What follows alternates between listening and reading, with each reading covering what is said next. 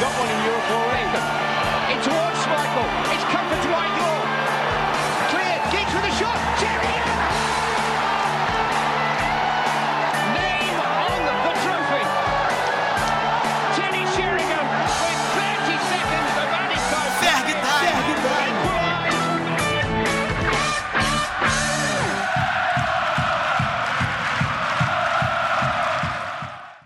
pessoal, começando mais um episódio do Ferg Time, episódio 48, depois de três semanas aproximadamente. Tivemos alguns problemas com a hospedagem, então optamos por esperar resolver, né, para não correr o risco de gravar e depois perder o episódio.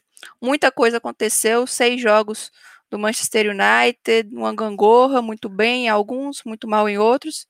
E a gente vai debater aqui da melhor forma possível. Aqui comigo hoje, o Ives. Como é que você tá, Ives?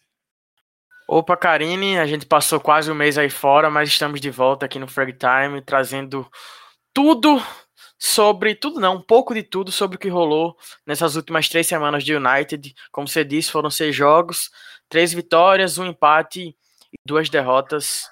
Sempre bom estar aqui. E para fechar o time aqui hoje, Filos. Shaw machucou, como é que você tá? Tô muito, muito triste, né, com essa notícia. E o pior é que não é nem irônico isso. mas, é, mas até porque ele tinha, tá, veio, vinha fazendo uns jogos melhores, né, nessas últimas últimos dias. Aí até deu duas assistências seguidas. Acho que nunca tinha acontecido, acontecido isso na carreira dele. Enfim, tudo certo, né? Tirando essa lesão do Shaw uh, e tirando também os altos e baixos do time. Dentro do possível, tudo certo. Um prazer estar aqui com vocês de novo. Então, bora começar falando sobre os primeiros jogos, né? Principalmente o pela Champions, o PSG e o RB Leipzig. Entre um jogo e outro teve a partida como o Chelsea, mas acho que para começar no alto astral, PSG e Leipzig, uma vitória por 2 a 1 no primeiro e uma goleada, talvez até inesperada para a maioria, no segundo.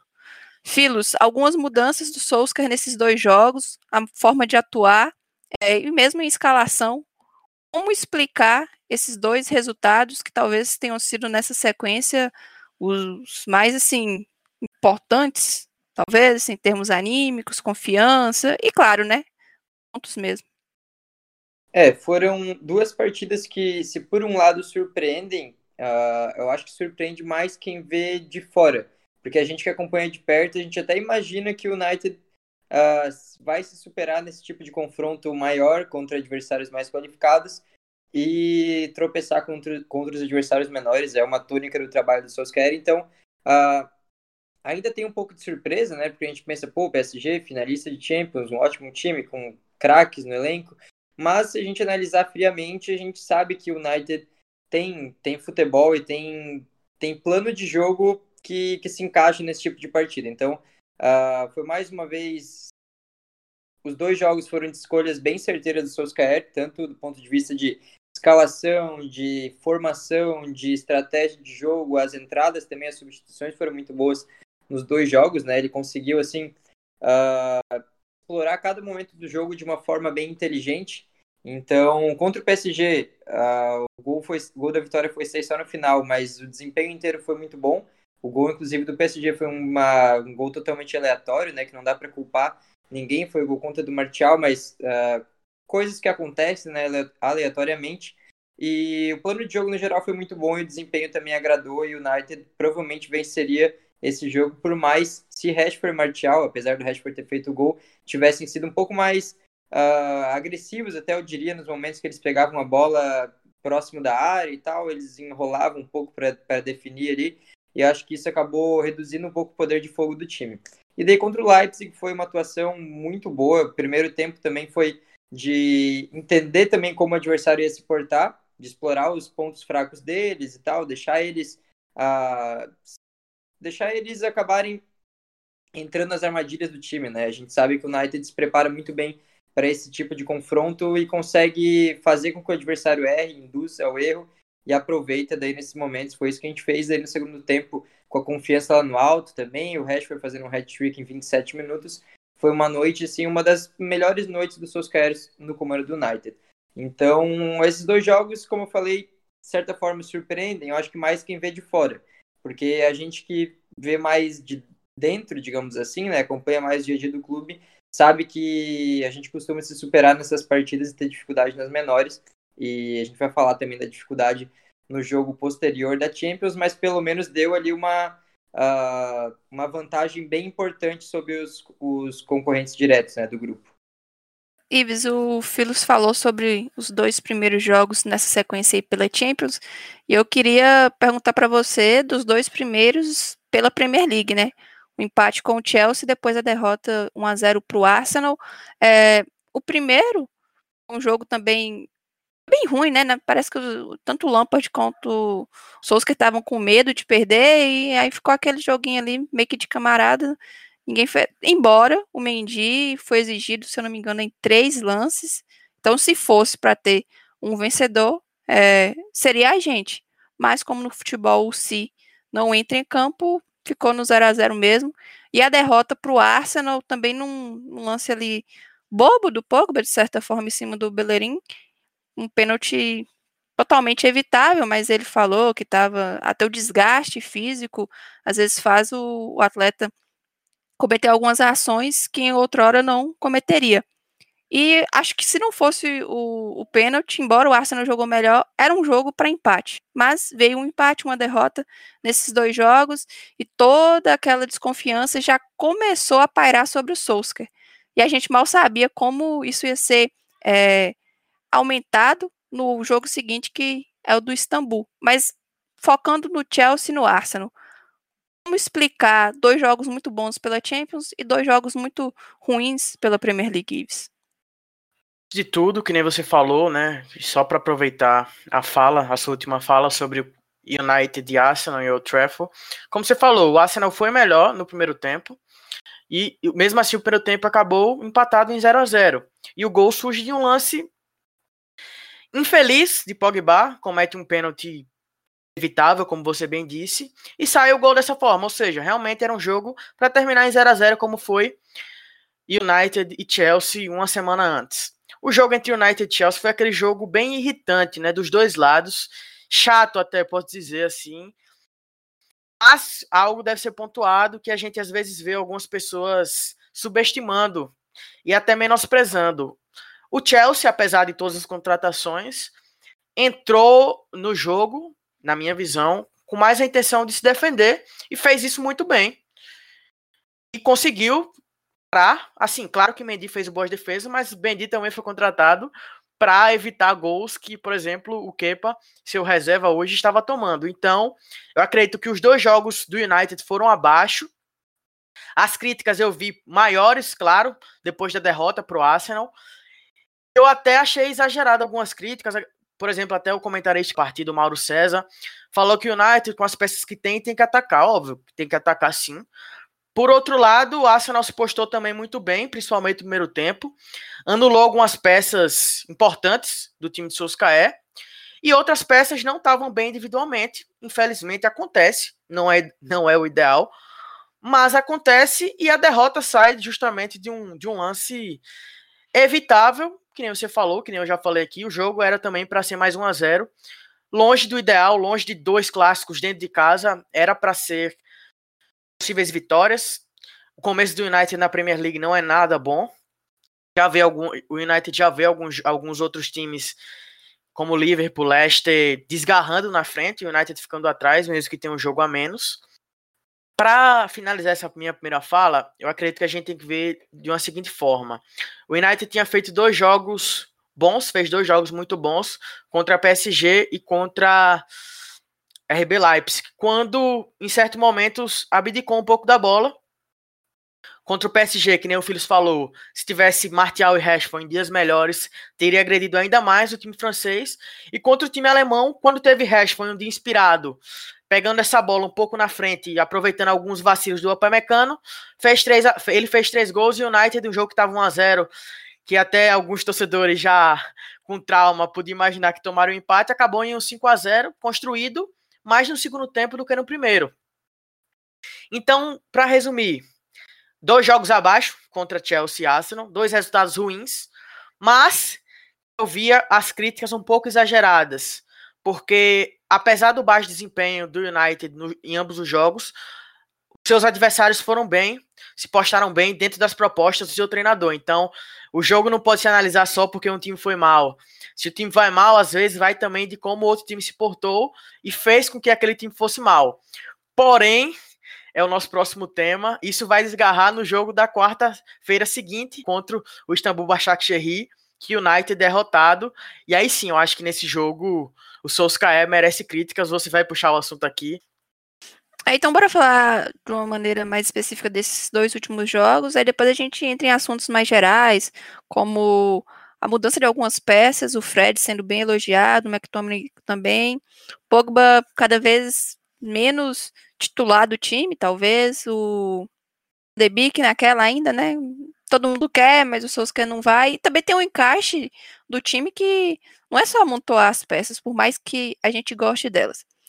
A derrota para o Istambul no primeiro gol foi uma coisa, não sei nem explicar. Foi um erro grotesco, né? Principalmente quando a gente fala de futebol profissional, ainda mais futebol europeu.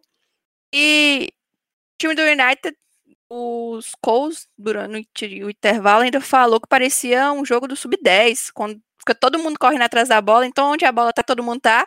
Aí na hora que mete um chutão para frente, quem for mais veloz vai ganhar na corrida e vai fazer o gol. Foi basicamente isso que aconteceu, um chutão da defesa, no escanteio que era nosso. A bola ainda ficou ali pelo lado direito, cruzamento, a zaga tirou, chutão, Dembabá foi, Matite, que era o último homem da defesa, que é lento, então nem sei porque ele também era o último, tava quase na, na bica da área do, do Istambul, o Babá correu, foi, abriu o placar. United até tinha começado melhor, mas depois desse gol, aí já foi se desencontrando.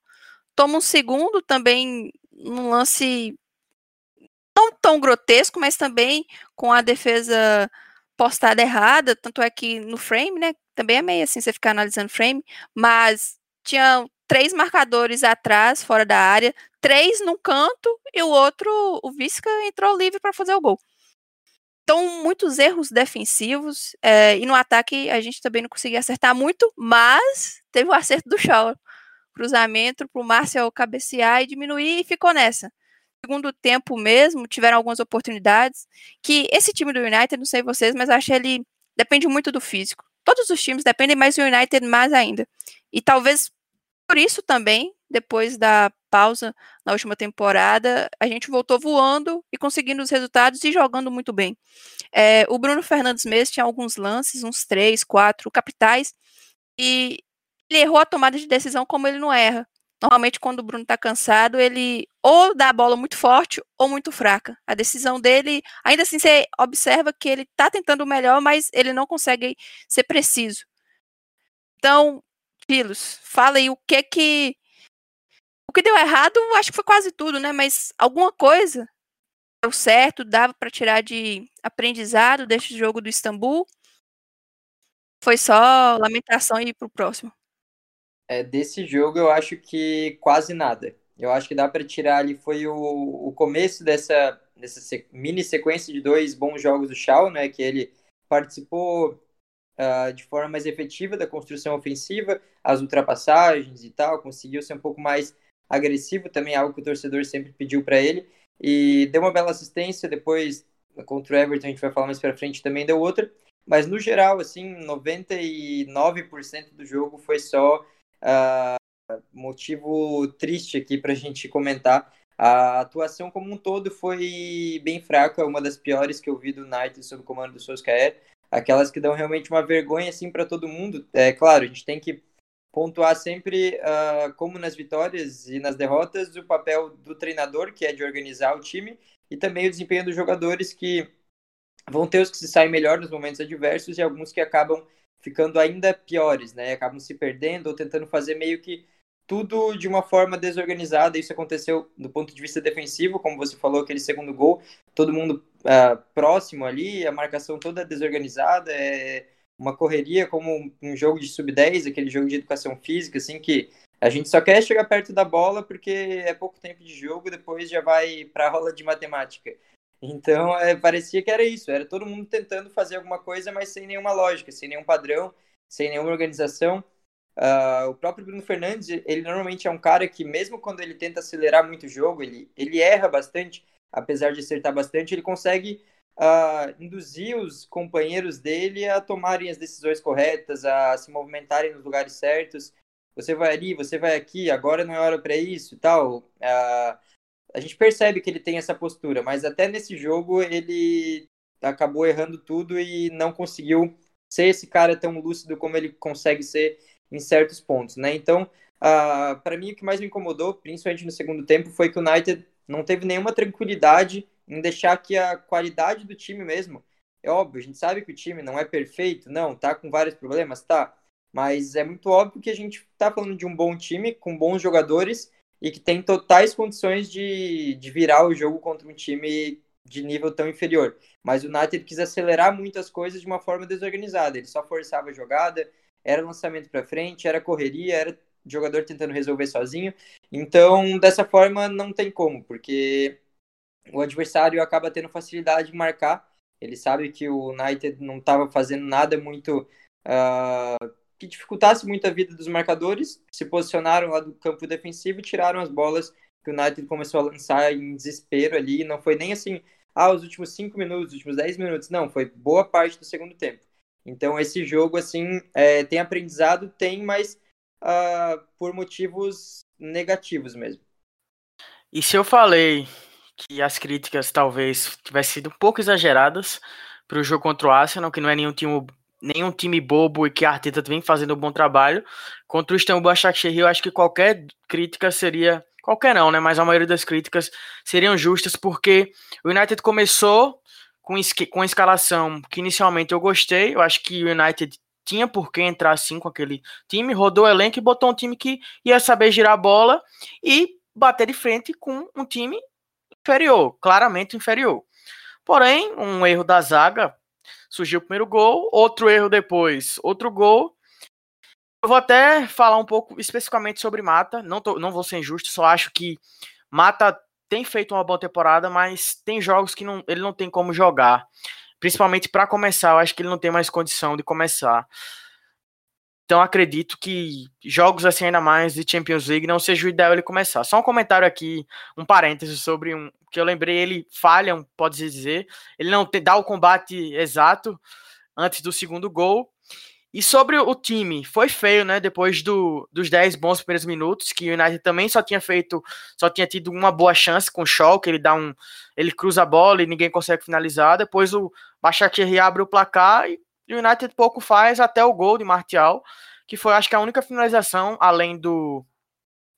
Da falta que foi no gol. Teve ali um lance no final, nos acréscimos, que a bola não entra, já na confusão, naquela tentativa lá última, mas o segundo tempo eu acreditava que após o, o 2 a 1 o, o time ia voltar com a disposição para empatar e virar o jogo, mas a gente não viu isso.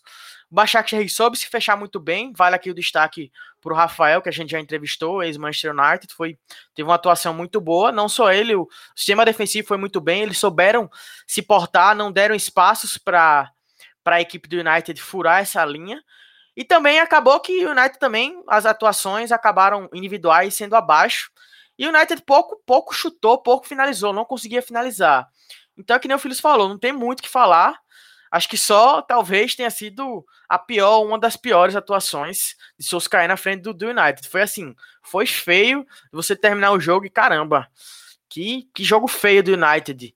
E os méritos para o Istambul Başakşehir que fez o que tinha que fazer, aproveitou as duas boas chances que teve e ganhou o jogo. E tá aí, assim, não, não vai disputar a vaga, mas pode dificultar a vida do United e bagunçar um pouco a disputa que o United, se ganhasse, estaria já com um, um pé e meio, talvez, na fase de mata-mata da Champions League. E agora, é que nem a gente falou, a gente falou, e alguns falaram, a gente vê nas redes sociais, é a cara do United. Vencer o, o Leipzig e o PSG bem e perder pontos e tropeçar e ter a possibilidade de ficar de fora do mata-mata pelos confrontos contra o pior time, contra a equipe turca, nesse, nesse caso, né?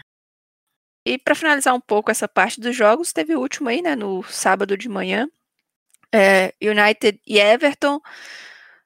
Muito antes da partida se dizia que se o Solskjaer perdesse, a direção talvez demitiria.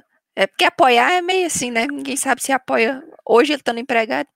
Então, muita insegurança, muita estabilidade, aquele clima ruim, todo mundo desmotivado, torcida já de saco cheio. E o United chegou para jogar pouco tempo depois é, do jogo contra o Istambul.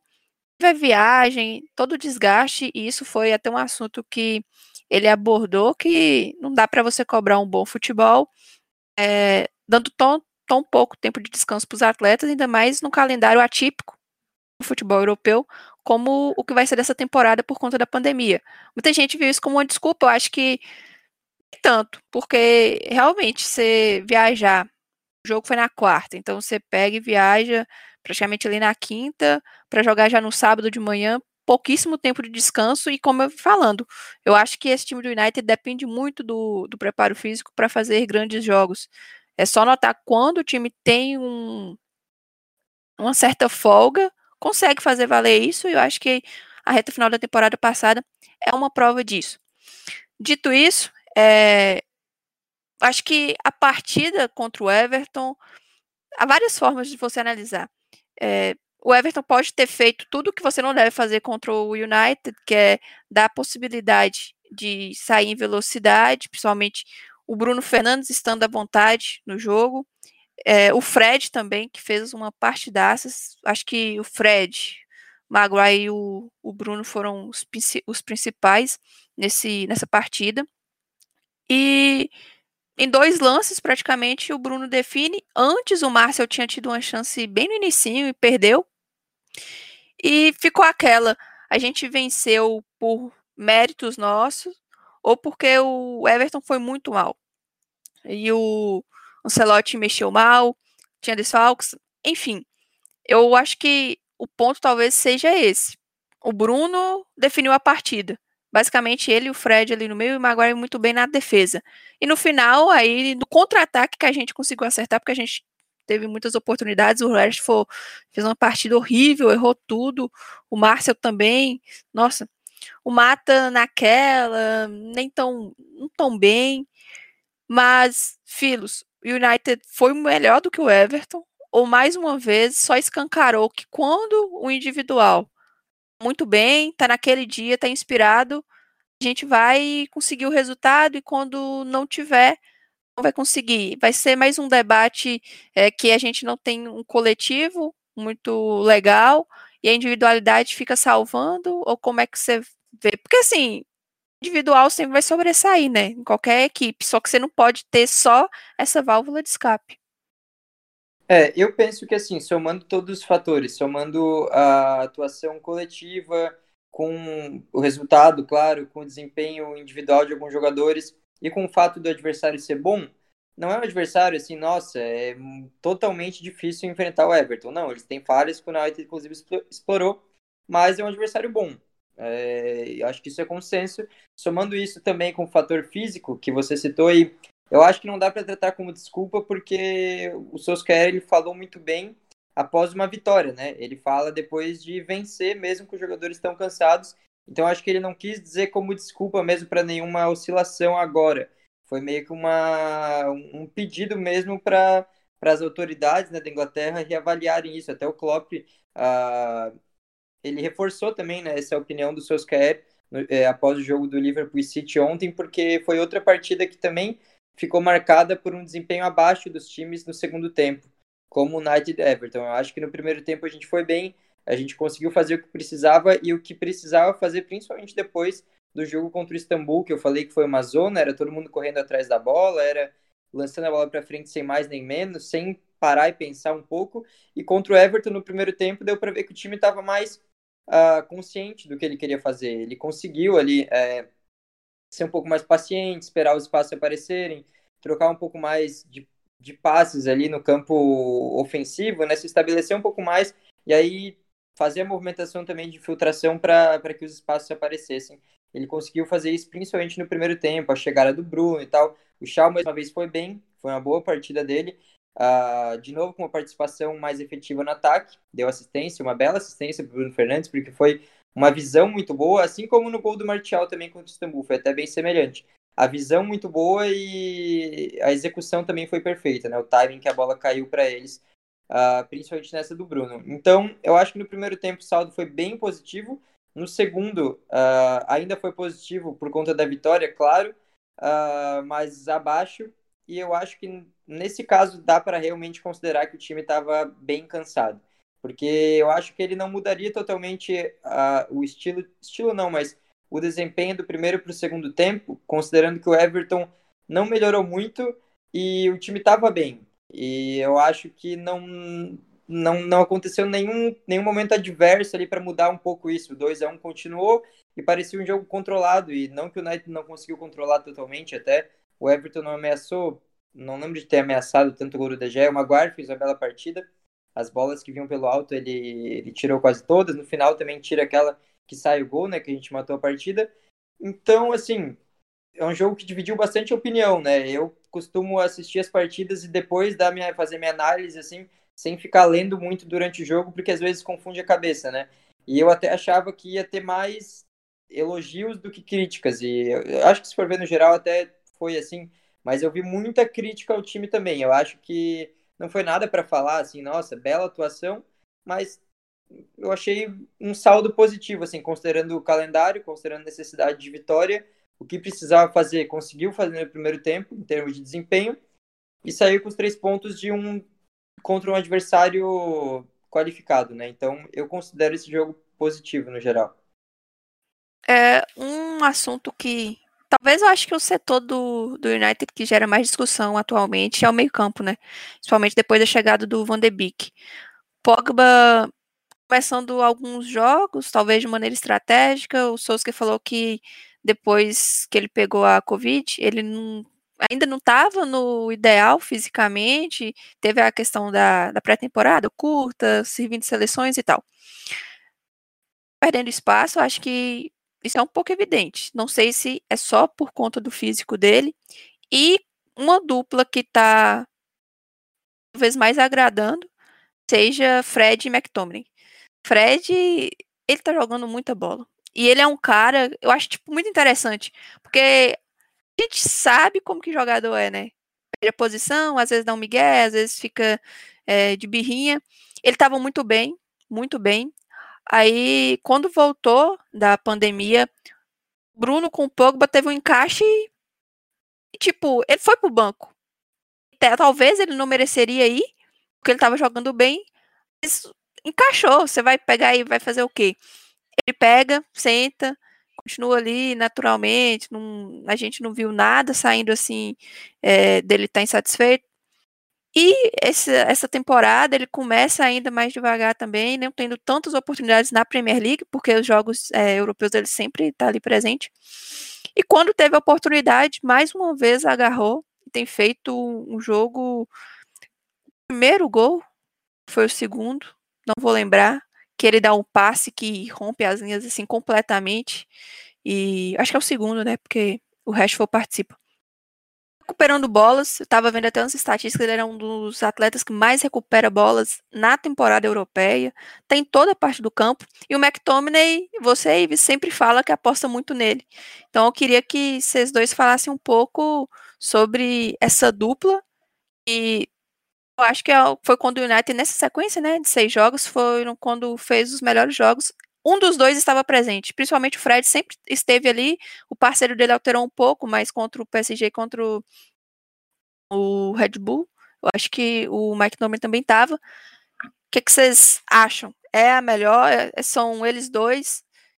Mais um? Ou como é que vocês veem essa questão do meio-campo? Que é, tem que ter um equilíbrio, né? Ou é muito exposto, ou não, não dá para entender.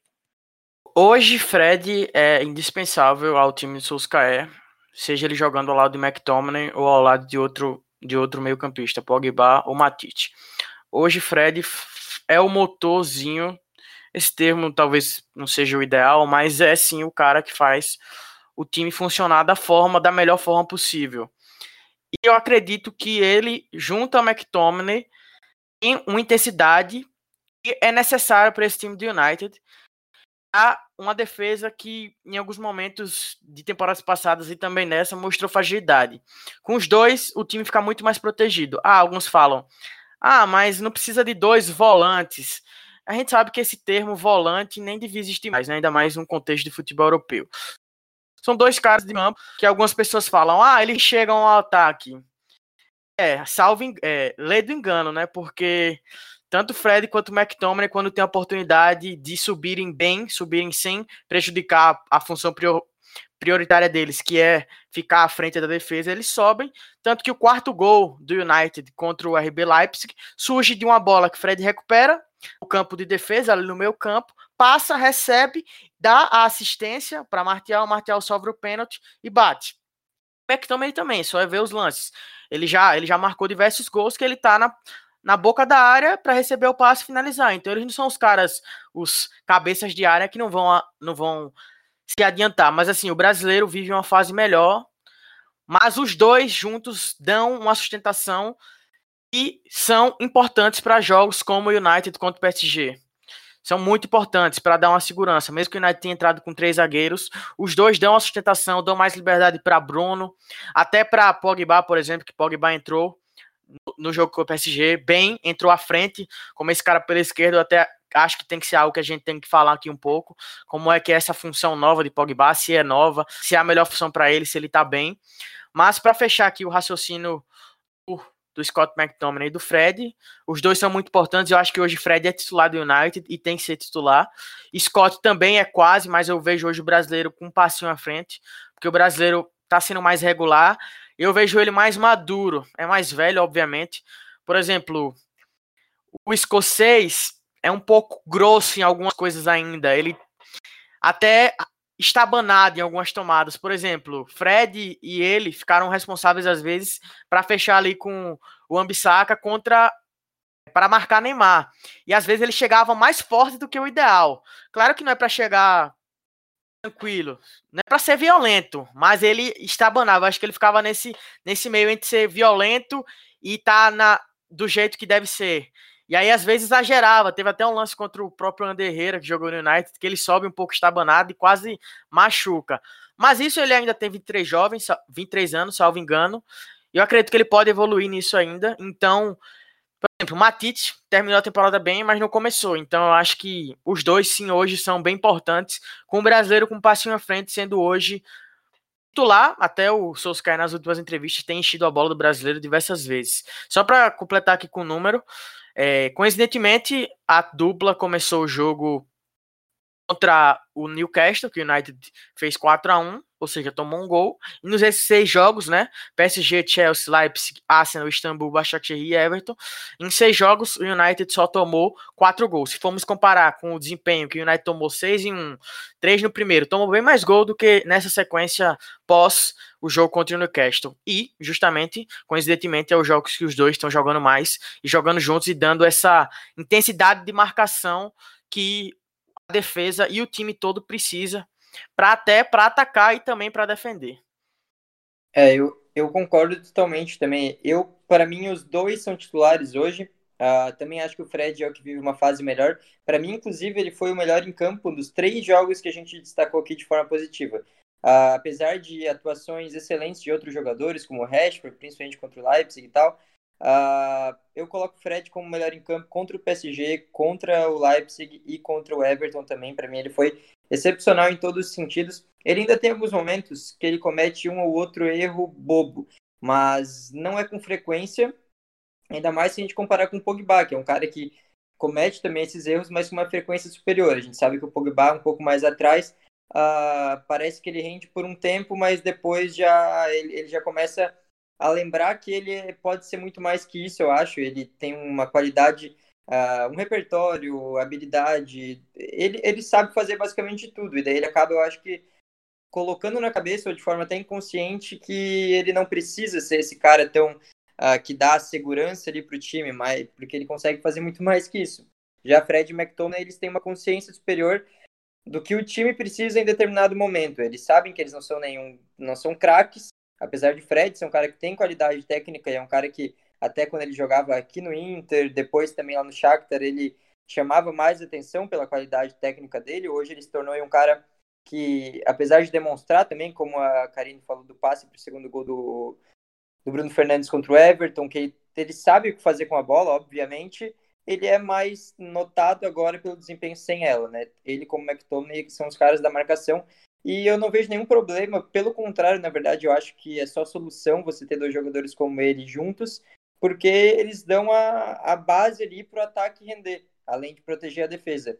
O ataque, para mim, precisa ter jogadores como esses atrás, porque senão acaba se tornando algo muito.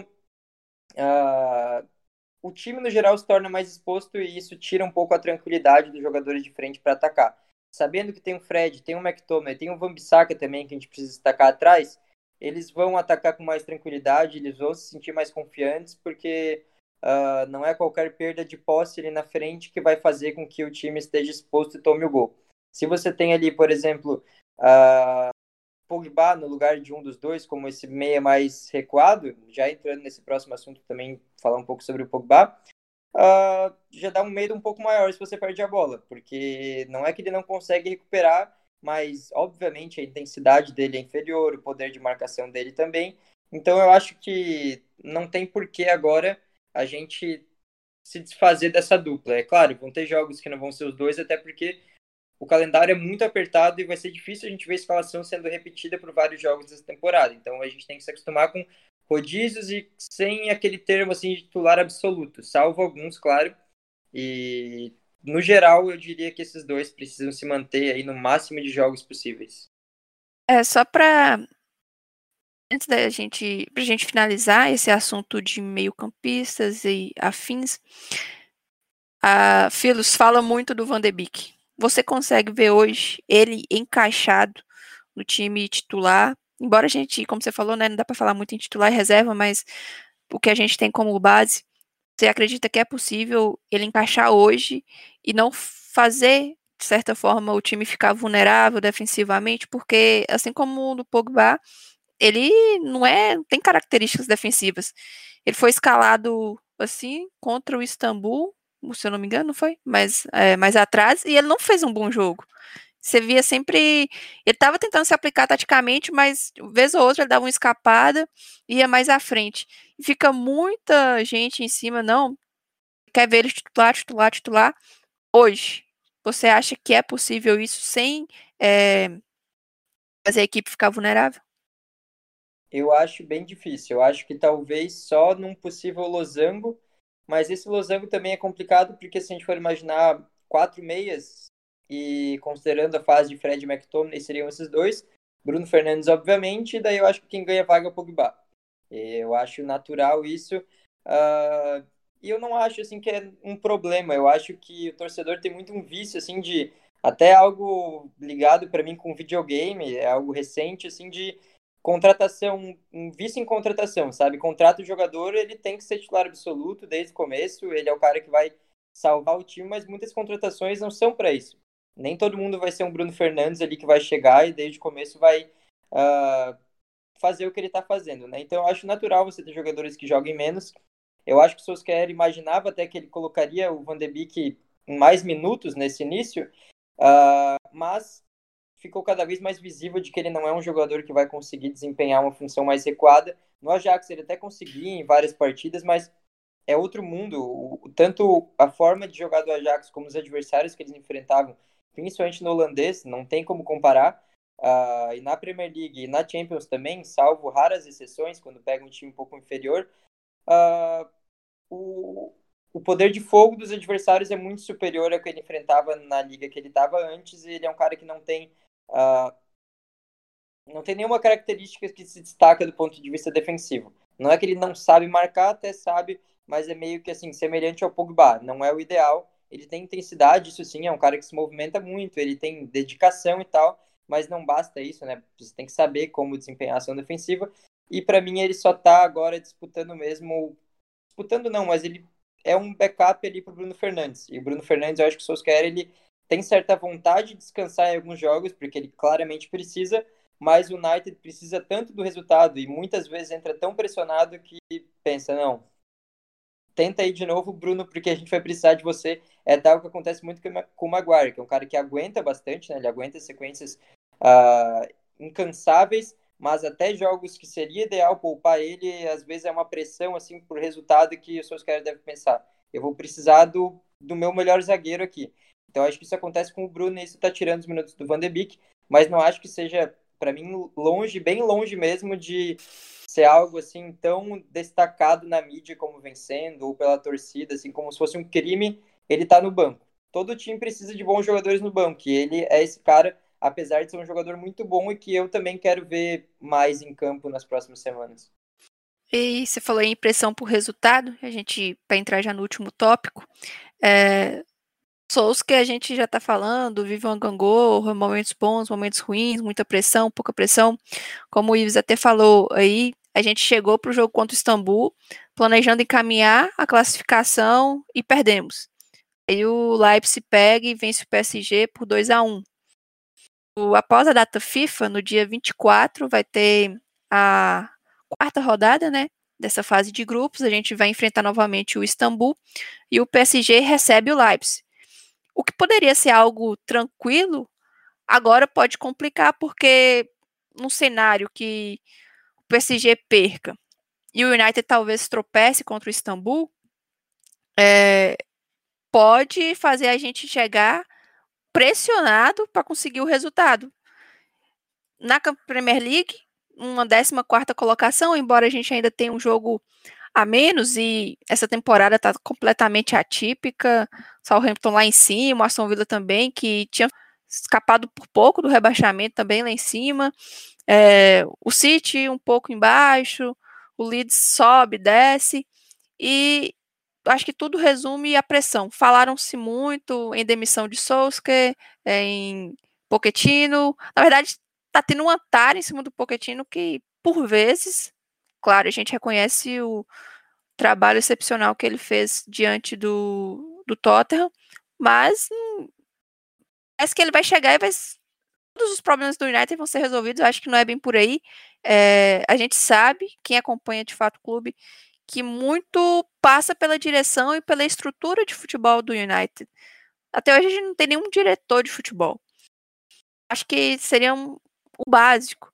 A gente não sabe a que ponto a direção, os donos apoiam o treinador, porque antes de demitirem o Mourinho, foi falado que ele tava, ele ia ser apoiado, estava com prestígio e depois lá. Então, assim, não dá para acreditar muito na palavra.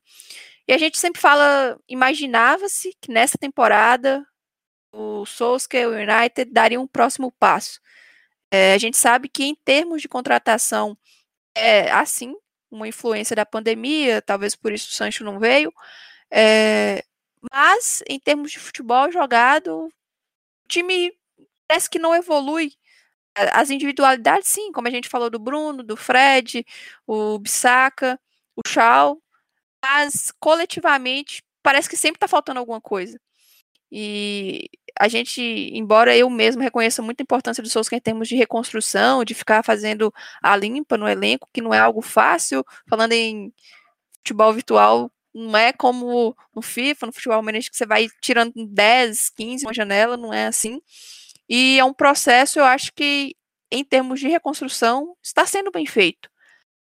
Mas sempre fica aquela, quando a gente vai dar o próximo passo, e se Solskjaer vai ser capaz de fazer isso, eu acho que a ser aquele cara que vai levar a gente ao título, eu acho que não. Mas eu acho que ele será sim importante na pavimentação da, do caminho que vai levar a gente a isso.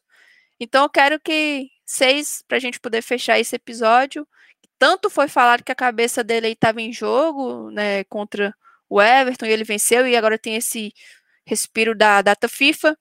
O que falta para o Solskjaer dar o próximo passo nesse time United? E se ele, vocês acreditam que ele vai ser capaz de fazer isso, fazer o time propor? Porque joga em contra-ataque, em velocidade, a gente sabe que isso sempre dá, dá certo, dá muito bem. Talvez por isso nos grandes jogos a gente resultados tão positivos. Mas a maioria das partidas não são contra grandes adversários. E aí pesa, né? E aí, o que, você acha? A gente vai dar o próximo passo com o Souska? Ele é capaz disso? Então, Karine, é, a temporada do United de Solskjaer, logicamente, é de altos e baixos, alguns baixos bem baixos, como a derrota por 6 a 1 do Tottenham de Zé Mourinho. E um alto que uns altos bem altos como derrotar o atual vice-campeão europeu na casa deles, sendo o melhor em boa parte da partida. Porém, a gente espera, a gente acredita talvez que essa temporada é do passe do passo a mais. Filos bate bastante nessa tecla, eu concordo bastante com isso. Que essa temporada tem que ser a do passo a mais, ele tem que mostrar algo. Porque o United, como equipe, tem que se desenvolver, tem que evoluir, e ele, como treinador, também tem que evoluir. Muita gente fala que ele não tem recurso tático, alguns outros já falam que ele é subestimado taticamente, e alguns usam o exemplo do jogo justamente contra o RB Leipzig, que ele recebe o Julian Nagelsmann e um, pode dizer, sei lá, um nó tático no, tec, no jovem técnico alemão, isso também, claro, vem da, da qualidade dos jogadores. Se o, te, o, time alemão tivesse alguns jogadores com mais qualidade, principalmente no ataque, talvez o jogo não tivesse sido disso. Mas Solskjaer, a estratégia proposta com ele, deu certo. Eu acredito que sim, Solskjaer ainda pode ser o cara que vai levar o United a dar esse próximo passo, a possivelmente ser campeão. Não vejo o United sendo campeão da Premier League já nessa temporada, apesar de que eu acredito também que essa temporada vai ser bem aberta, mais aberta que nas últimas temporadas, com possivelmente uma pontuação menor para ser campeão. A gente vem de uma sequência de 100, 98, 99 pontos, uma pontuação muito alta. Então, talvez, eu acredito, principalmente com o Liverpool perdendo peças importantes, o Liverpool possa perder alguns pontos eu acredito que daqui a uns 10 jogos o United já vai estar no bolo principal, junto com Tottenham, Liverpool, Chelsea, Arsenal, Leicester, eu acho. Então esse bloco vai de cima deve ser o principal. Eu acho que eu esqueci de alguém do Big Six. O City, claro que o City vai estar na disputa, ainda que também não tenha começado tão bem que nem o United não começou. Então, para a gente falar, por exemplo, você falou do Pochettino. Ainda acho que não é o momento. Eu acredito que o momento para uma troca de treinador é se o United voltar com o Solskjaer a não se classificar para a Champions League. Aí eu acho que vai ser indefensável, porque não tem como ficar nesse vai e volta eterno sem se firmar pelo menos uma posição de componente dele Big Three ou Big Four fixo que vai para a Champions League toda temporada. Se não for para a Champions League, ficar fora do G4, eu acredito que sim, aí não vai ter o que fazer. Solskjaer vai ter que ser demitido ou se demitir. Eu acredito que essa temporada inteira ainda deve ser dada ao norueguês. Não chegando aos objetivos possíveis e factíveis 20 barra 21, aí sim talvez seja a hora de mudar e talvez Pochettino seja a escolha natural, mas também não dá para afirmar isso, como a gente sabe que essa, que essa diretoria do United não é muito confiável sobre diferente, diferentes aspectos. É, eu, eu também penso que ele deveria ser mantido até o final da temporada, eu acho até que ele vai ser mantido, eu acredito que o apoio da diretoria vai até aí. Eu acho que a única forma de ele ser demitido antes de acabar essa temporada é se, se distanciar muito ali da, do top 4, né, da, do grupo que vai para a Champions League, ou se acabar acontecendo algum desastre muito grande, assim, semanas de resultados muito ruins mesmo. Não acho que é uma derrota, seja para o time grande ou time pequeno, que vai fazer o United demitir, até porque se a gente for ver, Van Gaal e Mourinho tiveram pelo menos duas temporadas completas para mostrar alguma coisa. E o Solskjaer é um cara que, além de estar tá fazendo um trabalho que, para mim, é melhor do que o dos dois, e mesmo se a pessoa discorda, tem o lado também de ele ter uma moral bem grande dentro do clube, questão de vestiário, de diretoria mesmo, e o pessoal do United no geral, ele tem uma moral superior que a dos dois também. Eu acho que não teria por que uh, ele ter menos tempo que eles para mostrar se ele pode ou não ser o cara de dar esse próximo passo. E tem o lado, assim, que, pô, é triste estar tá tanto tempo numa fila, sem título relevante, uh, sem muita coisa para comemorar. É, mas também não acho que, assim, ah, a gente já tá. Eu acho que, assim, a gente tá oito anos aí sem alguma coisa relevante, sete anos. Uh, não, não tem muito problema, assim, esperar, assim, até o final dessa temporada e ver, pô, vai ser com o Solskjaer mesmo, ele é o cara que vai dar esse próximo passo. Não acho que, tipo, precise agora cortar já no meio o trabalho para trazer um cara que assim é bom, por exemplo, Pochettino. A gente fala como se fosse certo, né? Assim, tipo, ele é o, o contratado do United já, que Solskjaer saiu, já chamou e veio. Acho que não é tão simples assim. Mas é um cara que eu gosto bastante, mas também não vejo assim como perfeito, um cara que certamente vai fazer o United dar esse próximo passo. Acho que seria um bom nome se tivesse troca de treinador, mas eu não faria isso agora. Eu ainda confio no trabalho de Solskjaer, mas mesmo se não der certo, ele vai deixar o time num estado bom para quem assumir depois, mas eu não tenho essa pressa assim de precisa ser agora. Até porque se a gente for ver os nossos concorrentes ali, tem aqueles que disputam o título, Liverpool e City, que também estão mais inconsistentes essa temporada. Uh, o time do Guardiola tem um, um ataque que está longe de ser um dos principais nessa Premier League, e isso é já mostra muita coisa, eu acho, porque a gente sempre costumou ver o City como talvez o melhor ataque da Europa, o top 3 ali com certeza, e não está sendo. Isso mostra alguma coisa. E os outros ele também, os mais próximos, Chelsea, Tottenham, Arsenal, também não estão lá essas coisas. O Tottenham está fazendo uma temporada boa e que está chamando atenção, mas se a gente analisa o desempenho também e tal, as partidas, alguma forma que eles ganharam algumas partidas, uh, não diria assim que, que o United está fazendo muito abaixo do que esses times, não. O Arsenal, inclusive, que tem um trabalho bom com o Arteta, ontem perdeu para o Aston Villa por 3 a 0 uh, ah, se eu não me engano, tem quatro derrotas nos últimos seis jogos de Premier League, algo do tipo, o número acho que é esse. Enfim, eu não consigo ver um cenário assim de, pô, tá todo mundo passando o United e a gente precisa mudar agora. Eu acho que se isso acontecer, tem que mudar mesmo, mas eu acho que a gente ainda tem uma gordura para. Uh, tem, tem algo assim. O Solskjaer ainda tem crédito para gastar até que acabe e daí ele seja demitido, ou, claro, dê esse próximo passo, né? Só para completar o que o Phil está falando, acho que a gente tem que lembrar que quando Ferguson deixa o comando do United lá depois do título na temporada 2012-2013, David Moyes assume, ou seja, foi uma temporada entre aspas jogada no lixo, nada deu certo. Van Gaal assume o time depois, depois de fazer uma boa Copa com a Holanda, de terminar a Copa em terceiro lugar. São duas temporadas, duas temporadas, 14 15, 15 16, é, ele ainda ganha, ganha a FA Cup em 15 16, com o Linga sendo decisivo. Depois Mourinho vem, a gente cria expectativa que mesmo ele não sendo o estilo talvez que preferido, seria um cara que chegaria se daria uma imposição de um possível retorno do United a disputar títulos. Também não acontece, mesmo ele ganhando a Europa League, ganhando Copa da Liga Inglesa. Então, ou seja, mesmo que o United tenha conquistado títulos com Van Gaal e Mourinho, o nosso, nosso panorama nunca foi tão, tão bom, mesmo com os dois. Então, acredito que nem o Filhos falou, que dar mais uma temporada para o Solskjaer ou demitir agora, é melhor dar mais uma temporada do que trazer um técnico de novo no meio da temporada para ser mais uma temporada perdida. Que se for para ser perdida, que seja com um cara que já está aí, que já conhece o elenco e que o elenco parece gostar e defender. Então, é isso nessa gangorra que vive o United. O Solskjaer é 880, né? Ou a gente tá amando e quer que continue, ou então a gente tá odiando e quer que saia logo. Mas agora, data FIFA. Vamos ver como o time volta. O próximo compromisso é contra o West Bromwich no sábado, dia 21, meio-dia. E dia 24, a gente já pega o Istambul Basaksehir às 5 horas da tarde. E vai voltar a maratona, jogo no final de semana, no meio de semana.